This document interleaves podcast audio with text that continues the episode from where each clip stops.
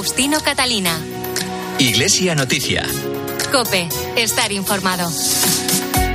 Domingo 2 de octubre de 2022. Son las ocho y media de la mañana y es el momento de contarles en los próximos minutos hasta las nueve, hora en que les ofreceremos la Santa Misa, los principales asuntos de interés en la información religiosa de esta semana. Hacemos hoy este informativo en la cadena COPE con David Torrenova en el control de sonido. Les adelantamos algunos temas en estos titulares.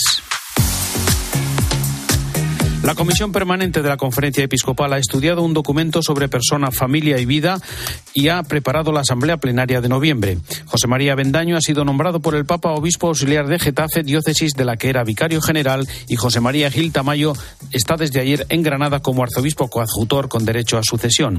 En el Vaticano, en una semana de cambios y reformas en la curia, se ha anunciado que el Papa viajará a Bahrein del 3 al 6 de noviembre.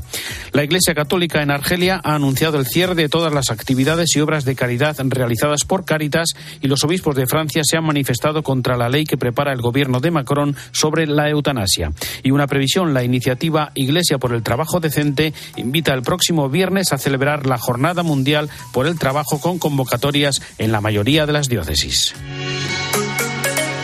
Faustino Catalina. Iglesia Noticia. Cope, estar informado.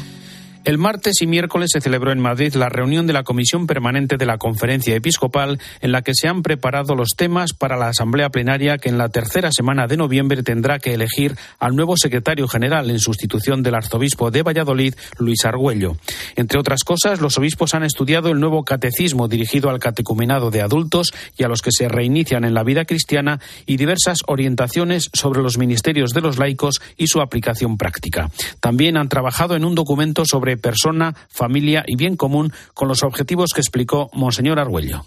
Nosotros queremos, no solo en el ámbito de la Iglesia, sino desde esas reflexiones, intentar convocar a diversos ámbitos sociales de todo tipo, desde universitarios, políticos, sociales, empresariales, sindicales, a poder, en la medida de lo posible, dialogar sobre estos asuntos. Insisto, desde la vinculación que nosotros vemos, porque nos parece que hay un drama en nuestra sociedad actual. Se plantean lo que pudiéramos llamar en el ámbito social propuestas solidarias de vida, mientras en la antropología se hacen elogios de propuestas individualistas de vida, desde una consideración exacerbada de la autonomía personal y del llamado derecho a decidir.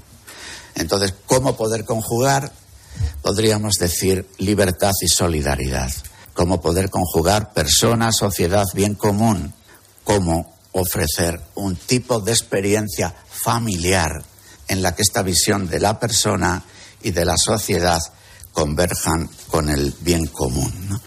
Palabras del secretario general de la Conferencia Episcopal en la rueda de prensa en la que también se refirió a las declaraciones de la ministra de Igualdad, Irene Montero, como nos recuerda Manuel Torralba. Buenos días. Buenos días. Monseñor Argüello no cree que la ministra asegurara en sus declaraciones que los niños puedan mantener relaciones sexuales, pero sí se mostró preocupado por los últimos textos legislativos con postulados ideológicos de la persona inasumibles. Nos preocupa que muchas de las leyes que están surgiendo tienen una concepción de la persona que sorprendentemente parece bastante contraria a algunos otros postulados del arco ideológico en el que se sitúa la ministra de Igualdad.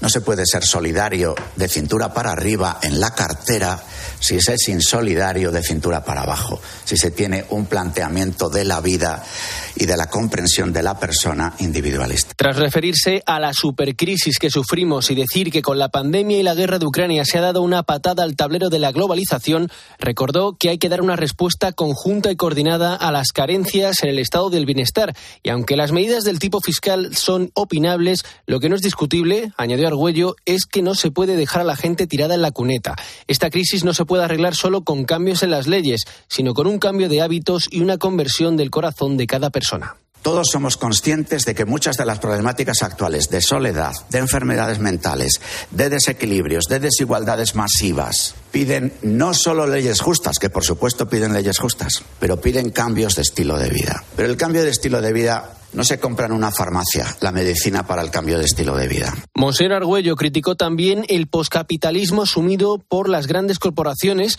o por gente que se cree muy de izquierdas cuando lo que está en el fondo es prescindir de las personas.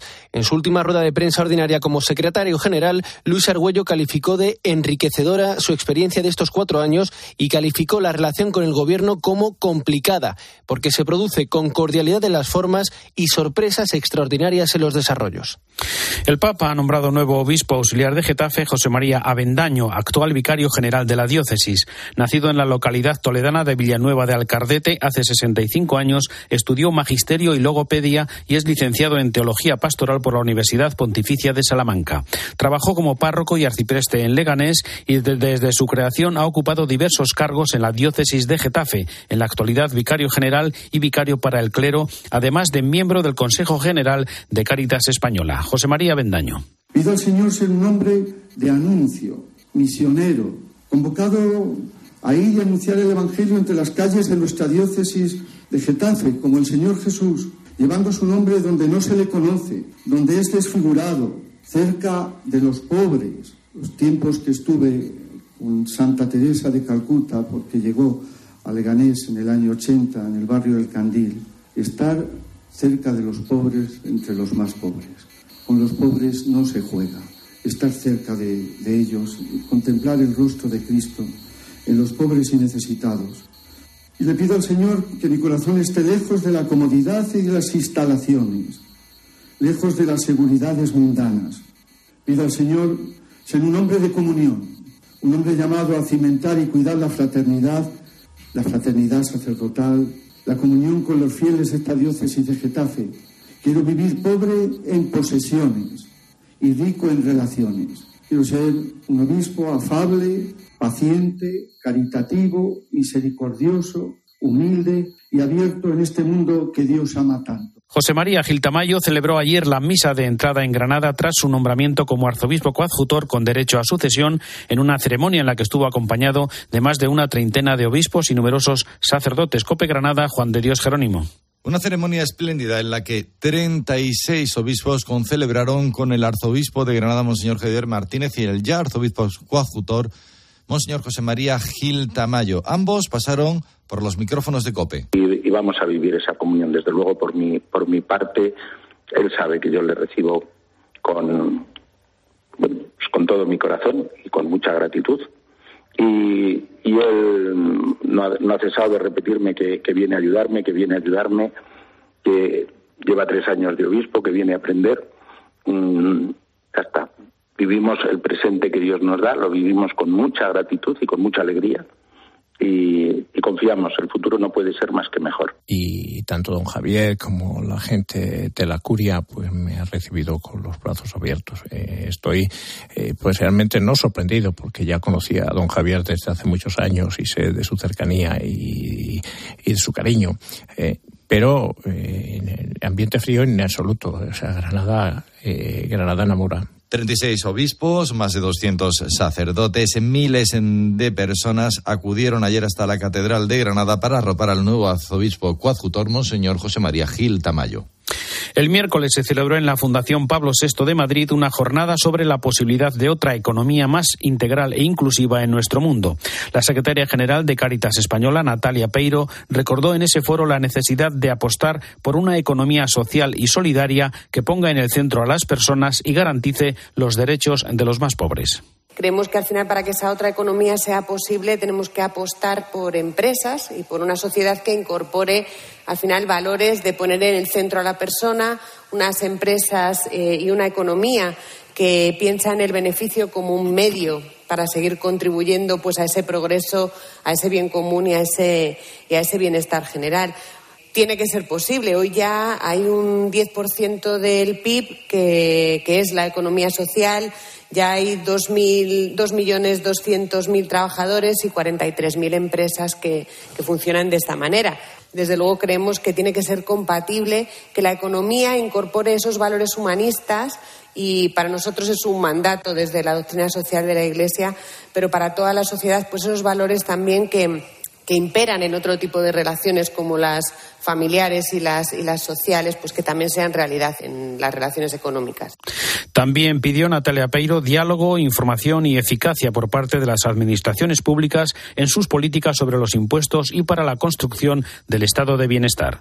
Yo creo que es importante también para alcanzar la cohesión de diálogo de menos cortoplacismo en, en, las políticas públicas, de establecer un diálogo y un consenso en el que se pueda recuperar la necesidad de ese estado de bienestar, una pedagogía mayor sobre el tema de los impuestos. Cuando hablamos de cotizaciones y hablamos de impuestos, tenemos que explicar también a la sociedad por qué son importantes eh, mis impuestos. Cuando hablamos de un estado de bienestar que ha sido muy poco protector para algunas capas en las dos últimas crisis, pues tenemos también que explicar a la gente por qué es necesario reformar la, la, fiscalidad y hacerla pues, o construirla sobre unas bases. Y para eso es muy importante el diálogo, la información y la eficacia de las políticas públicas para que sean eficaces y, y las personas puedan, puedan creer y puedan apostar por ese cambio en la fiscalidad que haría eh, de verdad pues, poder tener una sociedad más cohesionada y más protectora con todos.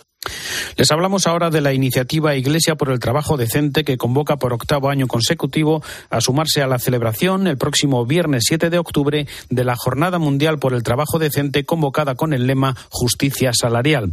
Una jornada para celebrar el trabajo como un derecho y una actividad para el cuidado de las personas, del bien común y del planeta. Antonio Aranda es el responsable del Departamento de Trabajo en la Subcomisión para la Acción Caritativa y Social. La iniciativa Iglesia por el Trabajo Decente nos vuelve a convocar a sumarnos a los actos que se realizan para en este señalado día.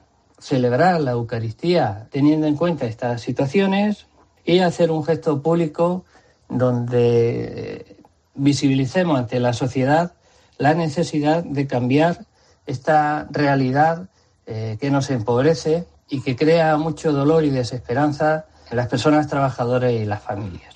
Esta iniciativa la impulsan también en España Cáritas, la Confer, la Hermandad Obrera de Acción Católica, Justicia y Paz, la Juventud Estudiante Católica y la Juventud Obrera Cristiana, con acciones coordinadas en unas 56 diócesis. Con estas denuncias y propuestas, Antonio Aranda. Por un lado es la gran precariedad que sigue existiendo en nuestro país. Actualmente hay casi 3 millones de desempleados. Eh, casi un 12% de los que tienen empleo eh, viven en una situación eh, que les sitúa en riesgo de pobreza. Ante esta situación eh, nos recuerda una propuesta que el año pasado nos hizo el Papa Francisco. Una, el reparto del trabajo, que tenemos que trabajar menos para que todos puedan trabajar. Y la otra es la necesidad de todos los países regulen la renta básica universal, que más de un millón de trabajadores sufran un accidente laboral. Faustino Catalina. Iglesia Noticia. Cope. Estar informado. UMAS, mutua especialista en seguros para el sector educativo. Ofrecemos una solución integral para los colegios y guarderías. Daños patrimoniales, responsabilidad civil, accidentes de alumnos. Más de 800 centros ya confían en nosotros. Visítanos en umas.es. UMAS, más de 40 años de vocación de servicio. Faustino Catalina. Iglesia Noticia. Cope estar informado. Tiempo ahora para la información internacional que comenzamos en el Vaticano, donde se ha confirmado el próximo viaje apostólico del Papa a Bahrein, que tendrá lugar del 3 al 6 de noviembre. Francisco visitará las ciudades de Manama y Awali con motivo del Foro para el Diálogo Oriente-Occidente para la Convivencia Humana. Además, esta semana se han hecho públicos algunos cambios en la organización de la Santa Sede en respuesta a la nueva Constitución Apostólica que entró en vigor en el mes de junio. Cambios como el adiós del cardenal Rabasi, que deja al Consejo Pontificio de la Cultura, mientras el Dicasterio para el Desarrollo Humano Integral ha repartido ya sus competencias. Vamos a conocer algunos detalles con la corresponsal de la cadena COPE en Roma y el Vaticano, Eva Fernández. Buenos días. Muy buenos días. Esta semana hemos conocido los primeros nombramientos de todos los que están pendientes en la curia y que posiblemente iremos conociendo próximamente. El cardenal portugués José Tolentino de Mendonça, de 56 años, es el nuevo prefecto del Dicasterio para la Cultura y la Educación del Vaticano. Hasta ahora era el archivero y bibliotecario de la Santa Sede. El Papa ha unificado en este dicasterio al antiguo Pontificio Consejo para la Cultura y a la Congregación para la Educación Católica Católica. Al cargo de Tolentino de Mendoza estará también la red de escuelas y universidades católicas. El número dos de este ministerio es ya Giovanni Cesare Pagazzi, profesor del Instituto Teológico Juan Pablo II para las Ciencias del Matrimonio y la Familia de Roma.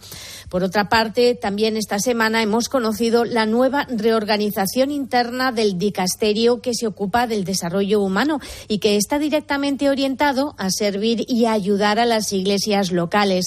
Así es como el cardenal Michael Cerny, prefecto del dicasterio, resume la tarea que tienen entre manos. Hemos uh, leído y muy apreciado uh, Predicate Evangelium y pienso que una vez que, eh, después de haber leído um, esta nueva organización de la curia y sus prioridades, pienso que lo que hacemos nosotros es lo que debemos hacer. Y si hay revolución es en Predicate Evangelium no en el discaster. Se trata de reflejar el rostro de una curia romana cada vez más misionera al servicio de las iglesias particulares en una perspectiva de colegialidad reforzada y en el espíritu de la sinodalidad. Y efectivamente, una de las grandes noticias de la semana ha sido la confirmación de que el Papa hará de nuevo las maletas a principios de noviembre y viajará cuatro días del 3 al 6 de noviembre a Bahrein con motivo del Foro para el Diálogo de Oriente y Occidente para la Convivencia Humana. Será la primera visita de un pontífice a este país del Golfo Pérsico. Además, después de Irak, es el segundo país musulmán con mayoría de población chiita que visita el Papa. Bahrein es uno de los países más tolerantes de la región en materia religiosa. La mayoría de la población son inmigrantes procedentes de Asia que trabajan en la construcción, en el turismo o en el servicio doméstico. Fundamental en este viaje será su visita a la gran catedral de Nuestra Señora de Arabia, construida en tiempo récord en un terreno regalado por el rey e inaugurada en diciembre del año pasado. Aunque todavía no se ha concretado el programa del viaje, es muy posible que siga el modelo de su reciente visita a Kazajistán, un máximo de tres encuentros cada día que permitan al pontífice permanecer sentado sin necesidad de desplazarse la mayor parte del tiempo. Sobre estos cambios y relevos en algunos dicasterios del Vaticano nos llega desde Roma el comentario de Antonio Pelayo. Buenos días. Buenos días, paso a paso, poco a poco, sin prisas pero sin pausas como impone el estilo de la casa, la tan necesaria y esperada reforma de la curia romana está cubriendo sus primeras etapas. La anunciada fusión de la Congregación para la Educación Católica y el Pontificio Consejo de la Cultura se ha ratificado con el nombramiento como prefecto del Dicasterio para la Educación del cardenal portugués José Tolentino de Mendonça, hasta ahora bibliotecario de la Iglesia Romana, cargo en el que le sustituirá Monseñor Zani, secretario de la congregación ahora suprimida. El jueves pasado, el cardenal Cherny nos presentó el nuevo organigrama del dicasterio al servicio del desarrollo humano integral que, sin introducir reformas radicales, mejora su funcionamiento adaptándolo a los criterios enunciados por la Constitución Apostólica Predicate Evangelium. Hablando francamente, estos son cambios bien orientados, pero de rango menor.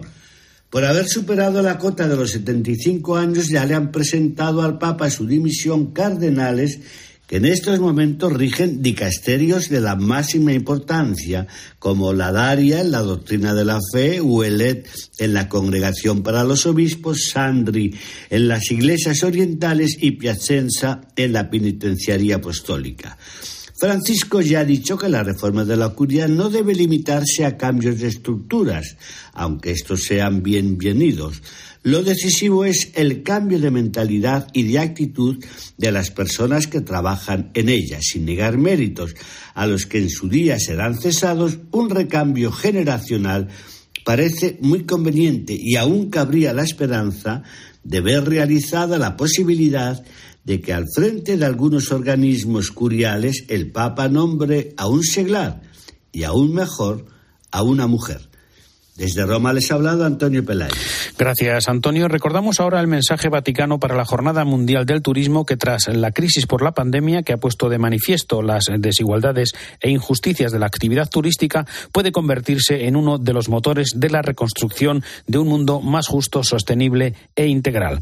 Además, el Papa continúa el miércoles en la audiencia general su ciclo de catequesis sobre el discernimiento con una nueva invitación a no olvidar el martirizado pueblo de Ucrania. Cuéntanos, Eva. Con motivo del Día Mundial del Turismo que se celebró el pasado martes, el Dicasterio para el Servicio al Desarrollo Humano Integral publicó un mensaje en el que invita a repensar el turismo, que ha sido una de las actividades más gravemente afectadas por la pandemia. Una crisis que, a pesar de todo, ofrece una oportunidad para que se convierta en uno de los motores de la reconstrucción de un mundo más justo, sostenible e integral. También esta semana, durante la audiencia general, el Papa se centró en la importancia de la oración, que nos permite dirigirnos a Dios con simplicidad y familiaridad como se habla un amigo. El pontífice recordó que la alegría es la primera señal del encuentro con el Señor. La oración es indispensable para el discernimiento espiritual porque nos permite entrar en intimidad con el Señor, ser sus amigos y así poder reconocer lo que a Él le agrada. Esta relación íntima o relación familiar con Dios también nos ayuda a alejar los miedos y las dudas que pueden turbar nuestro corazón cuando nos disponemos a cumplir su voluntad. Y por supuesto, el pontífice no se olvida de Ucrania. Al finalizar la audiencia, volvió a pedir oraciones por un pueblo que asegura está siendo cruelmente probado. Un pensiero a la martoriata ucraina. Un pensamiento para la martirizada Ucrania que está sufriendo tanto, pobre pueblo que está siendo cruelmente probado. Hoy he podido hablar con el cardenal Krajewski que regresa de Ucrania y me ha contado cosas terribles. Pensemos en Ucrania y recemos por este pueblo mártir. Por martoriato. De Ucrania, por cierto, volvió a hablar con los jesuitas durante su reciente viaje a Kazajistán. Esta semana, la Civiltà Católica, la revista de los jesuitas, ha publicado el contenido de aquella conversación, reiterando que es un error pensar que se trata solo de una guerra entre Rusia y Ucrania, porque es una guerra mundial. El pontífice revela además que un oficial del ejército ucraniano le solicitó que mediase para intercambiar 300 prisioneros de guerra y él se puso en contacto con las autoridades rusas para acelerar un intercambio de prisioneros. Y ahora, Eva, dos noticias relacionadas con el ámbito deportivo. La celebración del próximo Partido por la Paz que organiza Escolas Ocurrentes y el Congreso Deporte para Todos que se ha celebrado en el Vaticano. El Vaticano ha vivido esta semana una auténtica cumbre del deporte durante el Congreso Deporte para Todos. Más de 250 personas de 40 países distintos han profundizado en la importancia de que el deporte se convierta en instrumento de encuentro, formación, misión y santificación. Y sobre todo en una ocasión para que el deporte sea un nexo de unión para todos los que quieran disfrutarlo, especialmente las personas discapacitadas y los colectivos más descartados como refugiados, migrantes y presos. El español Santiago Pérez del Camino es el responsable de la pastoral del deporte del Dicasterio para los laicos, la familia y la vida y ha sido uno de los promotores del encuentro. Es un sueño como una reflexión interna a la cual se han ido sumando diferentes actores del mundo del deporte y de la sociedad. Naciones Unidas, la UNESCO, desde el primer momento han mostrado una gran apertura a la propuesta que la Santa Sede ha hecho para intentar poner en práctica este lema, ¿no? O el deporte cambia o nos cambiarán. Y no podemos perder de vista la importancia de los valores que el deporte imprime en la sociedad. El pasado viernes entregaron al Papa una declaración apoyada por deportistas de renombre internacional y por las principales instituciones deportivas mundiales, como Thomas Bach, presidente del Comité Olímpico Internacional, y Filippo Grandi, presidente del Alto Comisionado de las Naciones Unidas para los Refugiados. Por otra parte, como decías, la Asociación Escolas Ocurrentes ha organizado el tradicional partido benéfico por la paz, que se celebrará el 14 de noviembre en el Estadio Olímpico de Roma, con el fin de realizar un llamamiento por la paz ante la guerra de Ucrania. Gracias, Eva. Más cosas. Los obispos de Francia se han manifestado contra la ley que prepara el gobierno de Macron sobre la eutanasia y han pedido más protección de la vida y cuidados paliativos poco extendidos en el país. París, Asunción Serena. Emmanuel Macron ha recibido esta semana al presidente de la conferencia episcopal, Eric de Moulin-Beaufort. El presidente de Francia, favorable a la eutanasia, cuenta aprobar una ley el año que viene. Moulin Beaufort le ha transmitido su inquietud ante una eventual evolución de la legislación actual sobre el fin de vida que envía un mensaje de una sociedad que empuja a algunos a renunciar a la vida. Durante la entrevista, el obispo ha pedido que se acuerde importancia al desarrollo y la efectividad de los cuidados paliativos que todavía están muy mal extendidos en Francia. En este sentido, los obispos han publicado una tribuna en el diario Le Monde pidiendo que se refuercen los cuidados paliativos, evitando terapias agresivas y que se honore cada vida humana antes de proponer el suicidio asistido, señalando que lo que espera profundamente la gente no es una ayuda activa para morir, sino para vivir. Macron ha dicho a los obispos que él quiere un debate abierto sobre este tema. Moulin Beaufort ha dicho que le creen, pero que tendrán que comprobarlo en las próximas semanas. La Iglesia Católica en Argelia ha anunciado el cierre de todas las actividades y obras de caridad realizadas por Caritas Argelia desde ayer sábado 1 de octubre. Según el comunicado del arzobispo emérito de Argel, Paul Desfarges, el gobierno argelino aduce que Caritas realizaba actividades al margen de la ley sin referencias concretas a ningún artículo que se hubiera infringido. Esta medida parece estar relacionada con la política general de restricciones aplicadas en los últimos tiempos contra las ONG extranjeras y multinacionales presentes en el país. Y viajamos ahora hasta tierras palestinas porque la construcción de un centro comercial arrasará los restos de una iglesia bizantina de los primeros siglos en Gaza, corresponsal en Israel Daniel Blumenthal. Cuando intereses económicos e ideológicos superan las necesidades de la ciencia y la historia, se producen choques inevitables. Así es que hay ira e indignación en Gaza entre los investigadores y las autoridades que no respetan importantes hallazgos arqueológicos.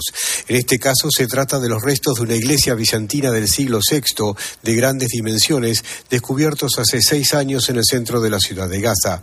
Fue en 2016 que se encontraron los restos de una iglesia bizantina durante las obras de construcción de un enorme enorme edificio comercial perteneciente al gobierno de Hamas en la Plaza Palestina, en el centro de la ciudad de Gaza. Pero desde entonces, y a pesar de todas las solicitudes, los trabajos no fueron suspendidos. Los investigadores han pedido apoyo a la UNESCO para salvar a la iglesia desenterrada, que data de unos 1500 años. Los trabajadores de la construcción encontraron grandes columnas de mármol de 3 metros de altura, talladas con inscripciones, así como bases de columnas, una cruz griega con brazos iguales y 15 artefactos a la época bizantina, testimonios de que se trataba de un gran edificio, de una iglesia importante o una catedral de la era bizantina. Y en Iglesia Noticia volvemos a la actualidad en España. Tras el éxito del año pasado, la Catedral de Burgos ha acogido de nuevo la lectura continuada de la Biblia durante 24 horas. Desde allí nos lo cuenta Sergio Corral. Un total de 144 voluntarios ha participado en la segunda edición de las 24 horas de lectura continuada de la Biblia, que con la organización del Cabildo de la Catedral, la Facultad de Teología y la Delegación de Pastoral Universitaria se ha celebrado por segunda vez consecutiva. La primera el año pasado en el marco del octavo centenario de la Catedral. Se desarrolla en el marco de la fiesta de San Jerónimo, a quien se debe la traducción de la Biblia al latín y cuyo texto fue el que la Iglesia asumió como canónico en el Concilio de Trento. Jesús María Álvarez es el coordinador de la iniciativa y nos ha contado los objetivos que se han pretendido conseguir. En primer lugar, difundir y dar a conocer la Biblia porque es la gran desconocida entre los creyentes, teniendo en cuenta que ella es el gran código religioso de Occidente. En segundo lugar, implicar a personas de diferentes colectivos de la sociedad, estudiantes, jóvenes universitarios, miembros de diferentes parroquias y delegaciones diocesanas en la lectura de la Sagrada Escritura. En tercer lugar, descubrir que la belleza del arte, como es el arte de la Catedral de Burgos o de cualquier monumento de carácter religioso, no se entiende si no se conoce la Biblia. Como ya ocurriera durante la primera edición, se han realizado previamente una selección de textos de la Biblia, tanto del Antiguo como del Nuevo Testamento. Signos de identidad, así se llama la nueva sala de arte paleocristiano que ha incorporado el Museo Diocesano de Arte Sacro ubicado en Orihuela. Este nuevo espacio expositivo dentro del Museo de Arte Sacro pone en valor las primeras expresiones artísticas de las antiguas comunidades cristianas y consigue crear un discurso museológico que enlaza con las primeras obras de la colección del museo, ya que pone el foco en los orígenes del cristianismo en el sureste peninsular.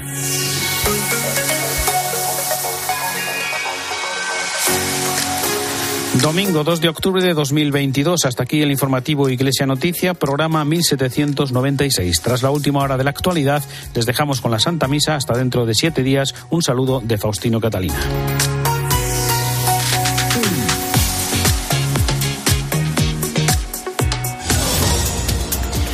Buenos días. Aumenta el número de víctimas mortales en la costa este de Estados Unidos por el paso del ciclón Ian. Al menos 65 personas han fallecido por este temporal en el estado de Florida y cuatro en Carolina del Norte. Un huracán que ya ha tocado tierra en Carolina del Sur y ha perdido fuerza en Virginia tras dejar vientos de 200 kilómetros por hora y inundaciones. Y en Indonesia, en la isla de Java, al menos 174 personas, incluidos dos policías, han muerto y casi 200 han resultado heridas en una pelea tras un partido de fútbol. La espiral de violencia se desataba cuando cerca de 3.000 hinchas saltaron al campo porque su equipo fue derrotado. La mayoría de las muertes, eso sí, se produjeron por asfixia a raíz de una estampida de los asistentes. Y también te cuento que las fuerzas ucranianas han entrado en la ciudad de Limán, al este del país, tras la retirada de las tropas rusas forzadas por el asedio. Se trata de una ciudad de gran importancia estratégica. Ahora te quedas con la Santa Misa.